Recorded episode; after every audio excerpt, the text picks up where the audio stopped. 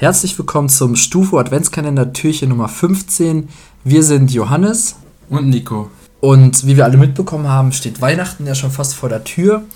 Und Weihnachten ist ja immer verbunden mit vielen Bräuchen und Traditionen.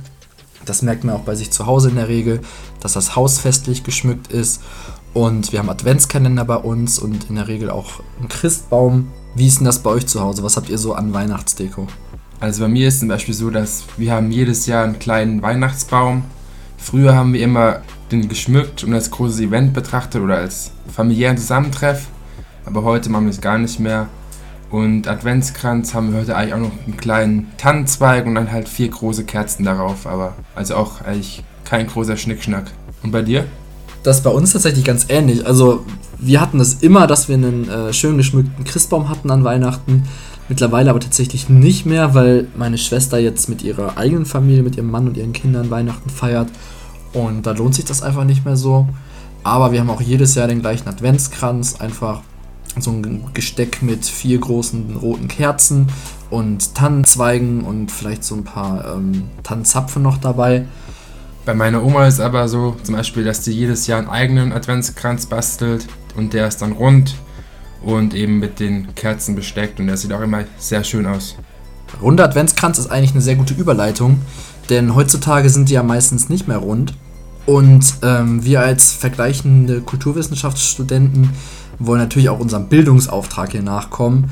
Und da trifft sich ganz gut, dass solche Bräuche ein großer Teil der Kulturwissenschaft sind. Denn oft ist es so, dass die Bräuche, die wir so in unser Leben integriert haben, wie beispielsweise Weihnachten, die Adventsgrenze und so weiter, dass wir davon ausgehen, dass die uralt sind, aber in Wirklichkeit muss das gar nicht unbedingt so sein. So zum Beispiel auch beim Adventskranz, denn wir machen das, seit wir uns äh, zurückerinnern können und gehen deswegen automatisch davon aus, dass es diesen Brauch schon immer gibt. Aber das stimmt halt gar nicht. Denn einzelne Teile des Adventskränzes können zum Beispiel uralter Brauch sein, wie dass man das mit Zweigen dekoriert, aber der ganze Kranz an sich ist eben nicht uralt. Der Brauch des Adventskranzes geht nämlich zurück auf das 19. Jahrhundert.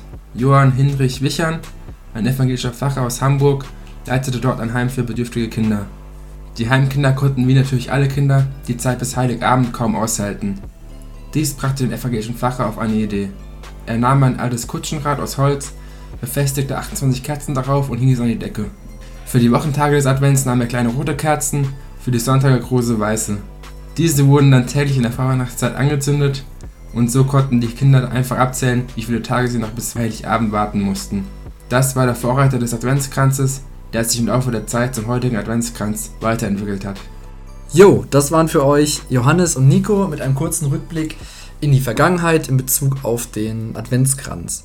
Wir wünschen euch noch frohe Weihnachten und eine gute restliche Adventszeit.